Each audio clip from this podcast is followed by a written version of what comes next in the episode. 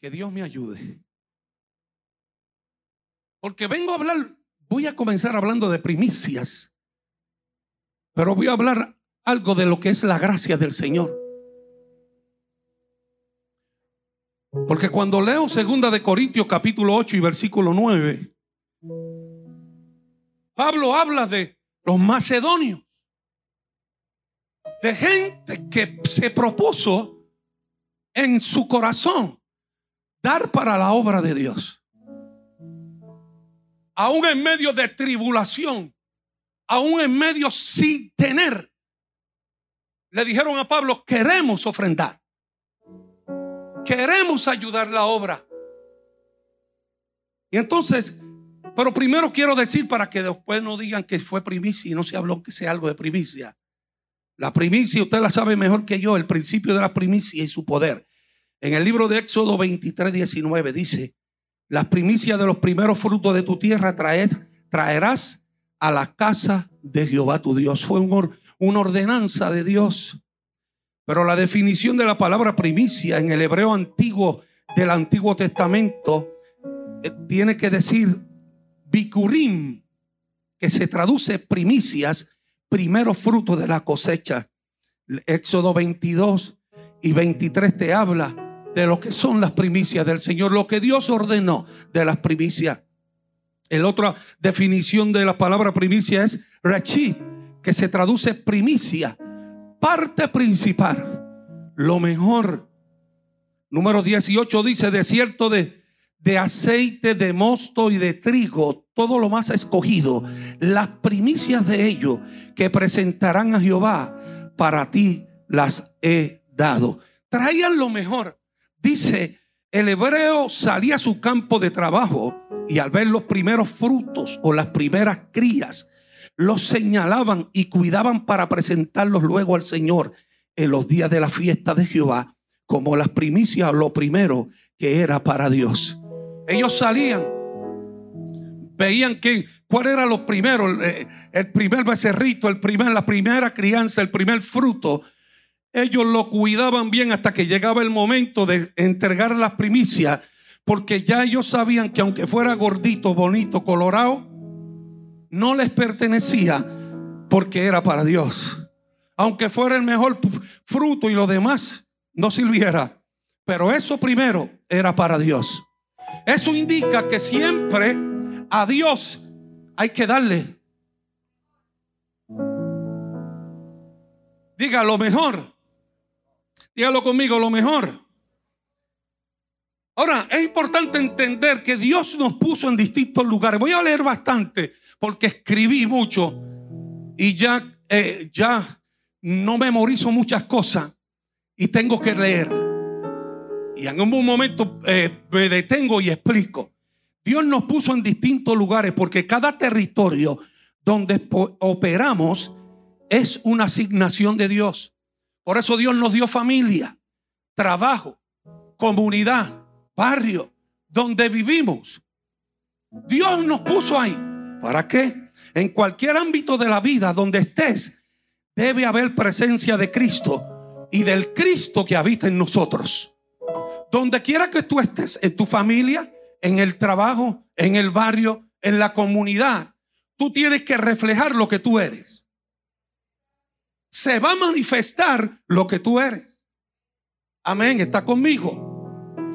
Dios se hace presente en el escenario a través de los hijos porque todos los que portan su gloria están capacitados para manifestar su gloria. Amén. Si tú cargas gloria donde quiera que tú te metes, esa gloria es manifestada.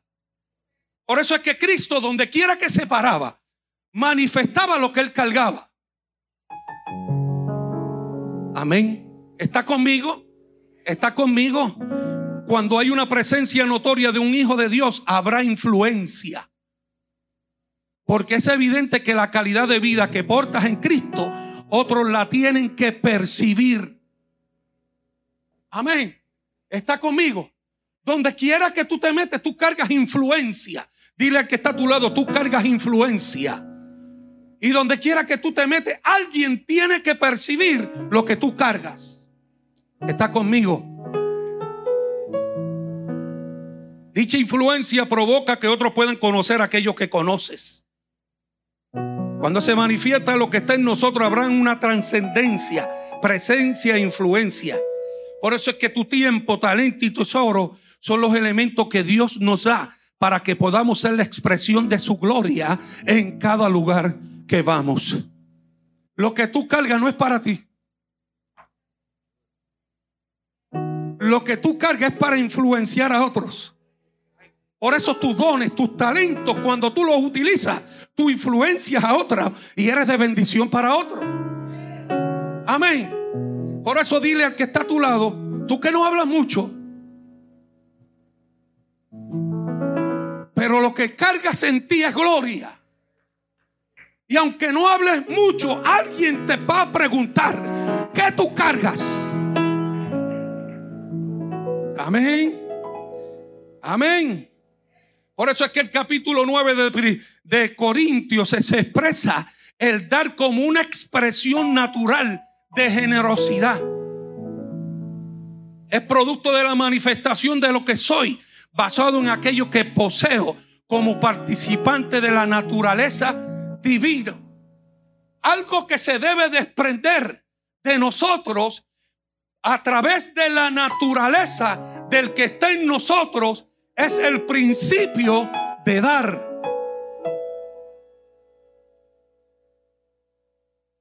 Recibimos del Padre su genética, su ADN, los, los rasgos característicos de nuestro Padre incluyen que es dador por esencia. Lo único que Dios sabe hacer es dar.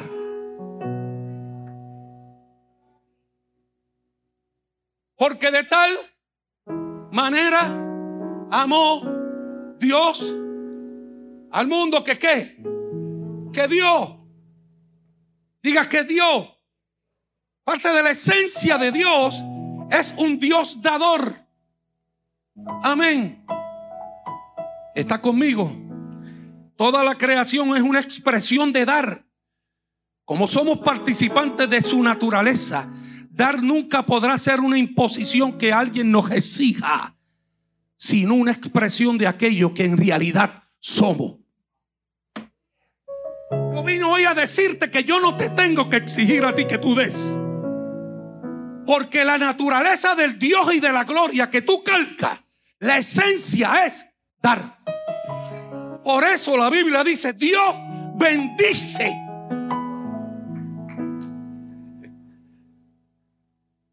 Amén. Está conmigo, sigo. Bueno, como quiera tengo que seguir. Por eso el Pablo plantea en sus epístolas que en la economía del nuevo pacto, diga conmigo, economía del nuevo pacto, el dar no se limita por un porcentaje. Ay, ay, ay. La ley regulaba el principio de dar basado en diezmo. Pero Pablo enseña precisamente que cuando hay una actitud de gozo, generosidad y gratitud, damos con un principio de honra. Oh my God. Yo vine hoy a decirte que para dar esto no es cuestión de un por ciento. En el nuevo pacto es cuestión de darlo todo. Porque todo lo que tú tienes le pertenece a Dios. Todo lo que somos le pertenece a Dios. Por su gracia nos salvó. Por su gracia su Hijo entró en nuestra vida, está en nosotros y la naturaleza de Dios, el ADN de Dios, de su Hijo, está en nosotros. Y si está en nosotros, tenemos esencia de dar.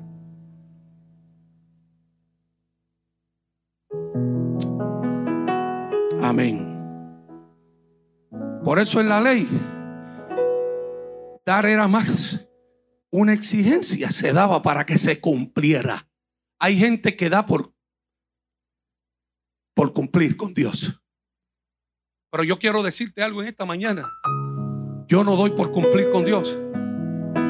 Yo doy por generosidad, por gozo, como Pablo habla en el capítulo 8, aleluya, y en el 9, que un grupo de macedonios daban sin tener nada le dijeron, Pablo, nosotros queremos ayudar la obra. Alaba lo que él vive. Amén. El nuevo pacto no tiene porcentaje. Amén. Ahora, ¿qué determina la generosidad? El orden que se plantea en el nuevo pacto es sacerdocio según Melquisedec, en quien vemos un principio de honra. Abraham no dio a Melquisedec porque se le pidió, sino debido a que reconoció quién estaba frente al sacerdote del Dios Altísimo y lo que impartía. Yo quiero decirle que Melquisedec no le pidió a Abraham. Abraham, Abraham dio por honra. Oh, yo quiero honrar a él que está frente de mí. Y yo voy a dar y voy a ofrecerle y le voy a dar por lo que él es. Y yo vengo hoy a decirle, hermano, que muchas veces esto cambió parte de mi mentalidad. De que muchas veces lo único que hacemos es quedamos esperando algo a cambio. Yo quiero decirte que no des nada esperando algo a cambio. Porque la esencia y el ADN que tú cargas, nosotros tenemos que en el nuevo pacto dar porque Él nos amó primero. Dar porque nos salvó. Dar porque nos da la fuerza para trabajar. Dar porque nos dio la vida. Dar porque hoy existimos porque Él existe. Hoy Willy existe porque Dios le dio vida. Amén. Está conmigo. Eso está en Génesis 14, 18. El principio es cuando sabemos. ¿Sabe cuál es el principio de dar? Cuando sabemos cómo y por qué. Cuando sabemos cómo y por qué, no medimos. No medimos cuánto. Cuando sabemos a quién y por qué lo hago, la cantidad o el porcentaje no va a determinar hacerlo, sino el hecho de que exista un reconocimiento. ¿A quién reconocemos? Al Dios que nos lo da todo. ¿A quién reconocemos? Al Cristo que nos salvó. ¿A quién reconocemos? Al Cristo que nos da vida y vida en abundancia. Cuando miramos en la escritura vemos que hay una dimensión más amplia que de lo que a veces nosotros pensamos. Como el diezmo es de la ley, entonces en el nuevo pacto no se debe diezmar. Hay algunos que dicen eso. Hello. Pero qué día tan bonito y qué lindo está el altar para venir a hablar de diezmo.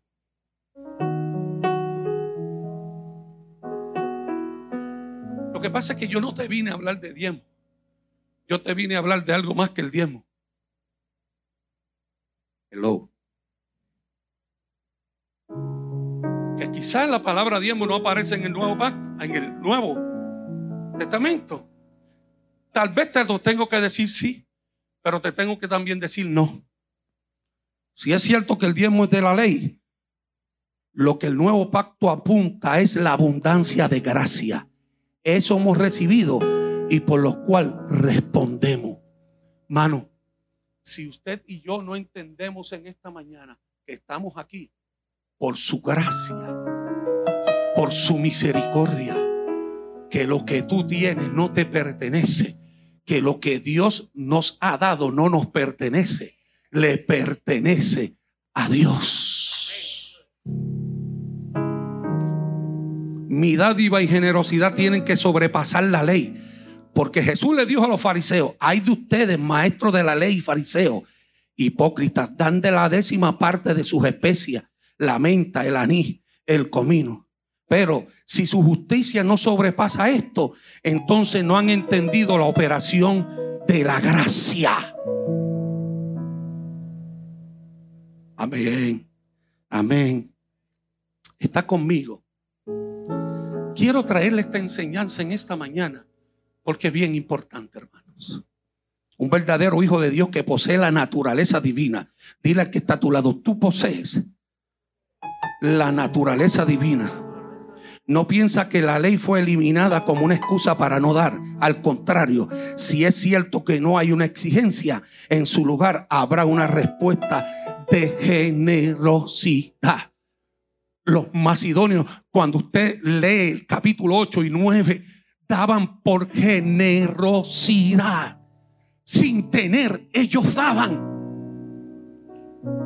Cuando usted lea eso, cuando usted lee eso, usted va a ver que en un momento dado, más de un año estuvieron diciéndole a Pablo, Pablo, queremos ayudar, queremos bendecir. Pablo quizás en un momento pensó, porque dice que en gran tribulación los demás, los de Macedonia querían dar, querían bendecir y ayudar. Yo me imagino que Pablo muchas veces sería como nosotros, mira, pero si ustedes están chavados, ¿por qué quieren dar? Si ustedes están en tribulación, ustedes están pasando por un momento difícil, pero le decían a Pablo, no nos importa, porque lo que hemos recibido de ti y de Cristo vale más. Y aunque no tengamos, vamos a dar. Léalo después, para que usted pueda leer y entender lo que estaba pasando en este momento. Amén. Mira lo que dice 2 Corintios capítulo 8, versículo 1. Ahora, hermanos, queremos que se enteren de la gracia que Dios ha dado a las iglesias de Macedonia. Si miras el contexto, Pablo pone como la expresión de la gracia de dar la dádiva de los macedonios. Querían dar. Dios da por gracia. Diga conmigo, Dios da por gracia. Porque es la esencia de Dios, es dar. Él espera que sus hijos den con gratitud y con gracia. Hermano, no traigas la ofrenda con pesadez.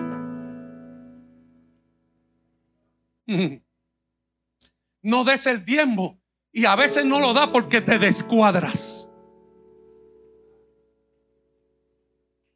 Si sigues con esa mentalidad, necesitas en un momento dado entender lo que es la naturaleza de Dios. Tú sabes lo que es la naturaleza de Cristo en nosotros.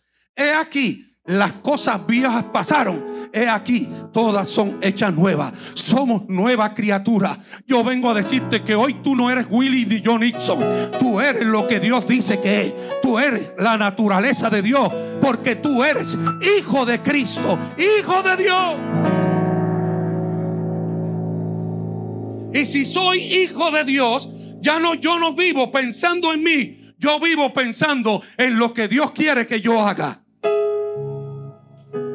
Está conmigo. Está conmigo. Él espera que sus hijos den con gratitud y con gracia. Dar en la gracia no es un porcentaje establecido, sino una generosidad manifestada. Porque de gracia recibimos. ¿Sabe? ¿Ha leído eso? Porque de gracia recibimos. Demos de gracias. Dar en el nuevo pacto no es una ley que me pide, sino una gracia que se expresa.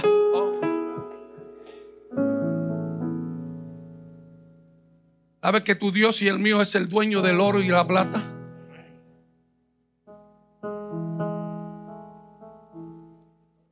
¿Sabes que si damos y ofrendamos y diezmamos es simplemente porque tenemos el ADN de Dios y el ADN de Dios es dar?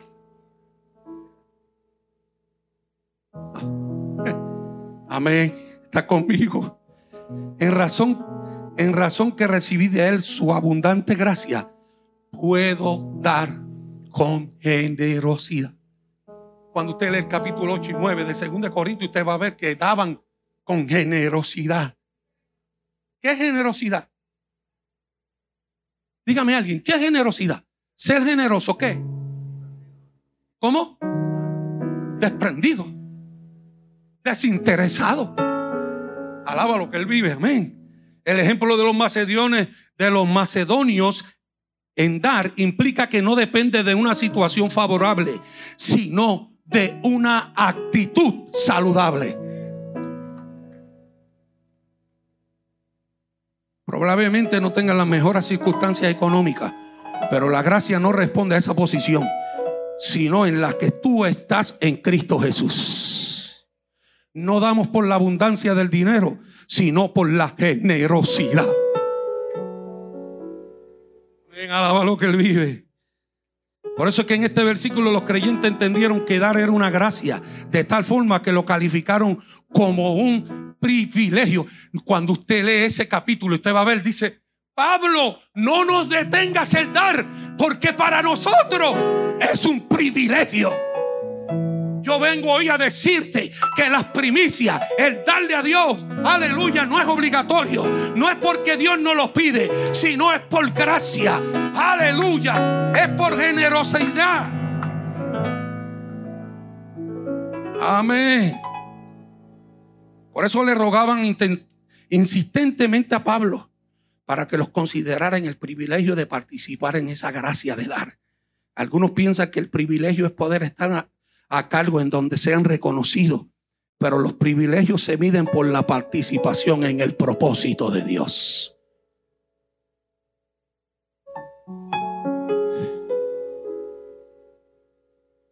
¿Usted está aquí? Estoy cambiando su manera de pensar. Estamos hablando del nuevo pacto. Y dice la Biblia que el nuevo pacto es mucho mejor. Amén. ¿Está aquí? Ahora, ¿cuáles son los principios para dar? Hay siete principios importantes en nuestra honra. En otras palabras, en nuestra ofrenda, diezmos y primicias. Número uno es, si usted lo quiere anotar, dar voluntariamente. Soy testigo de que dieron espontáneamente tanto como podían y aún más de lo que podían, dice el capítulo 8. Los macedonios dieron más aún de lo que podían dar. Dieron de su propia voluntad y con agrado. La motivación no era por imposición. No fue que Pablo le impuso, sino era por agradecimiento. Hermano, cuando usted vaya a ofrendar, no sea porque aquí le dicen que tiene que ofrendar. Cuando usted le digan que tiene que diezmar, no diezme porque le dicen y la ley y, se dicen, ah, que me enseñaron a diezmar, sí, eso es bueno. Pero yo vengo hoy a decirte que en el nuevo pacto es algo más que un porcentaje. Ay, Dios mío, que mucho. Ay, Señor, metí las patas yo esta mañana aquí.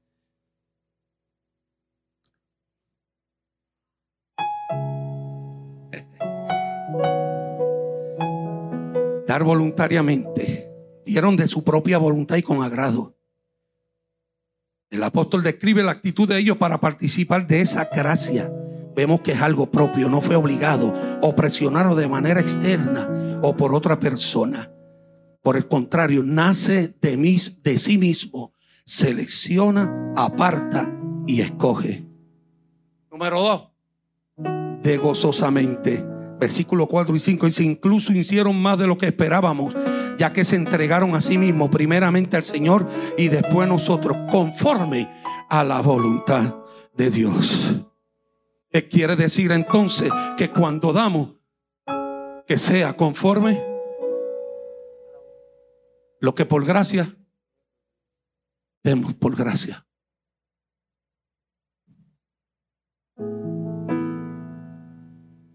Amén. Está conmigo. Está conmigo. La Biblia dice que Dios ama al dador alegre. Dios. Aleluya. Voy a pasarle por encima de eso porque está la cosa mala. Si entiendo la naturaleza y la expresión de la gracia en este pacto, mi generosidad tiene que superar la exigencia de la ley.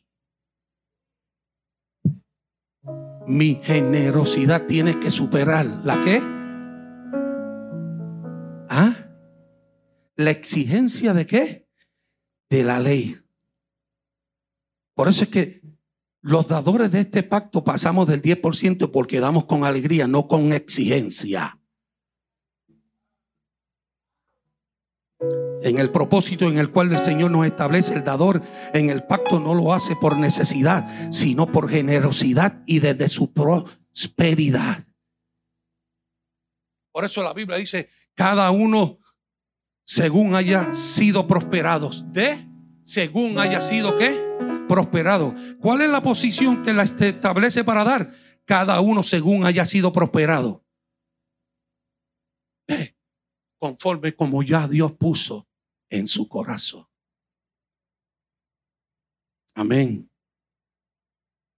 Por eso es que tiene que ser individualmente. Cada uno. No solamente aquellos que ganan más o que ganan menos. Es individualmente. La expresión de generosidad es la naturaleza de los hijos de Dios. Yo quiero que usted salga de aquí entendiendo esto.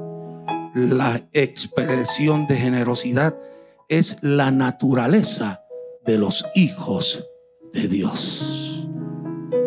Amén. Amén. Por eso usted ha sido, debe ser sistemáticamente siempre separar, siempre estar entendiendo la voluntad de Dios para poder dar. ¿Desde qué posición se hace? Desde la prosperidad. Prosperidad no viene por un golpe de suerte. Ay, si me pego en la loto. Ay, si me pego en esto, yo hago. No, la prosperidad no viene por un golpe de suerte. Es un asunto de emprendimiento. Emprendemos y Dios nos hace prosperar. Así que los que están esperando la loto, pasarán más de mil años, muchos más. Yo no voy a dar porque estoy esperando pegarme. Mi madre me enseñó a dar, aún en lo poco. A mi mamá no trabajaba, nos cuidaba. Y cuando le llevaban algún tipo de ofrenda en aquel tiempo, pues, si era cinco pesos, ella cuando los domingos yo bajaba, me decía, toma, échate ese peso en la ofrenda. Por eso es que cuando Cristo mira los que estaban, los que estaban conforme a la ley, dice que los ricos fueron y daban en el templo. ¿Se acuerda? ¿Ha leído eso? Sin embargo, a Dios no, a Cristo no le interesó eso. A Cristo le interesó, ¿sabe qué? La viuda que él tenía solamente. Y todo lo que tenía, lo Dios es por eso que en esta mañana yo quiero que salgas y quizás te va a costar, pero lee 2 Corintios 8 y 9. Te va a costar lo que te estoy diciendo. La naturaleza que yo cargo y que tú cargas es el ADN de Dios. Somos hijos de Dios y somos hijos de un Dios que lo que le gusta y la esencia de él es dar. Mire si la esencia de Dios es dar cuando Dios saca a su pueblo de Egipto, le dice, te voy a llevar a una tierra que... Desde antes de salir ya le estaba prometiendo que iban a un lugar que lo que le iba a dar la tierra era que... Por eso sale el sol cada mañana, porque el Dios, usted le paga el sol, porque la esencia de Dios es dar. Usted le paga la luna, Usted le paga las estrellas para que brillen. Usted le paga la, usted le paga la tierra para que dé fruto. Porque la esencia de Dios siempre ha sido dar. Por eso nos amó tanto que dio a su Hijo un inédito para tener la misma oh, la naturaleza de Dios.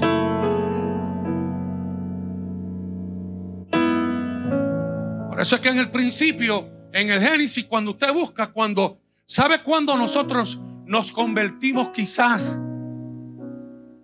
No quiero hacer qué palabra utilizar.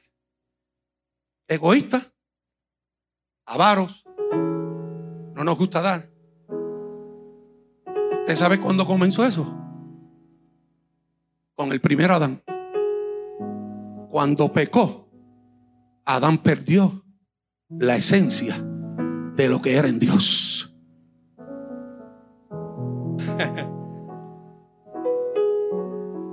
te di este, te di este Edén, te di todo esto, que daba fruto. Él no, él no necesitaba, porque Dios le había dado qué. Pero cuando peca y pierde, ¿qué lo pierde? Entonces ahí comienza, ahora tienes que trabajar.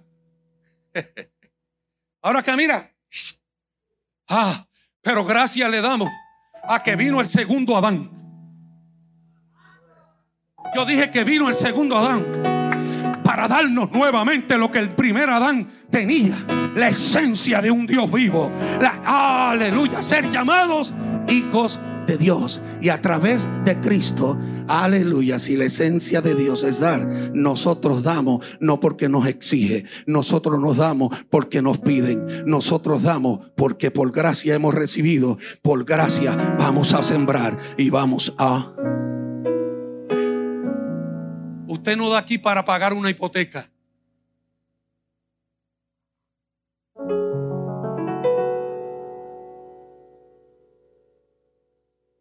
Usted, usted no da aquí para pagarle al pastor. Usted da aquí porque su naturaleza en Cristo es dar. Si tú das para eso, tienes que cambiar la mentalidad.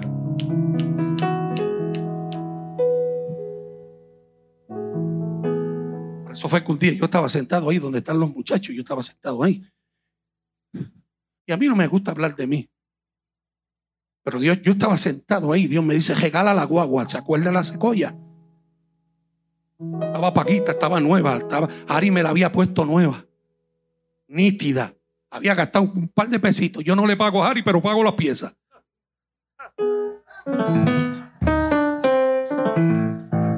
¿Para qué es hermano mío?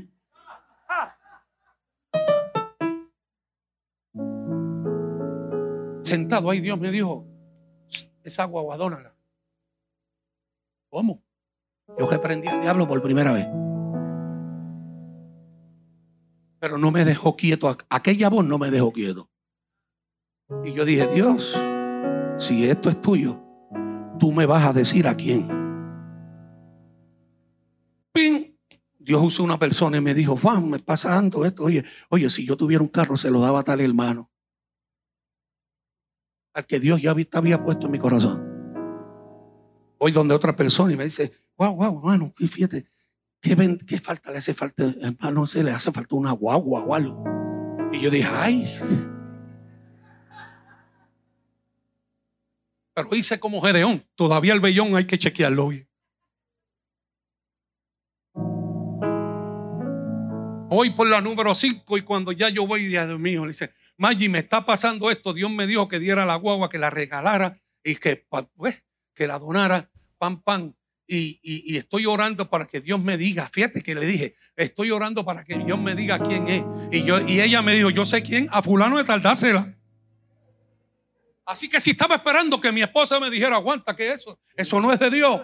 Pero cuando tú tienes la naturaleza de Dios, oh my God a un Dios que su esencia es dar.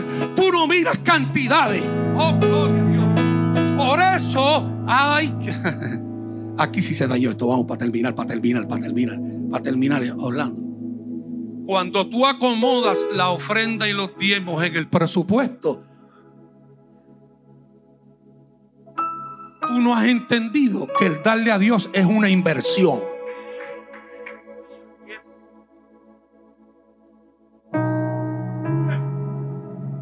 Ahora. Entonces se un ratito ahorita cuando le di la guagua. El darle a Dios es inversión. Usted invierte en el reino. Y como inversión, la Biblia dice, yo doy semilla al que siembra. Tú quieres tener semilla siempre. Comienza a sembrar y hazlo con generosidad.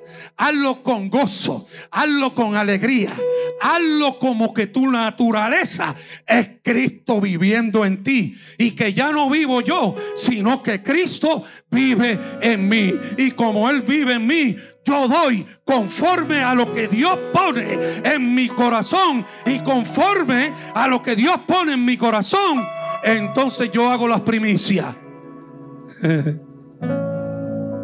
Quiere decir que en el nuevo pacto es algo más que primicia. Porque hemos hablado mucho de primicia y yo creo en las primicias.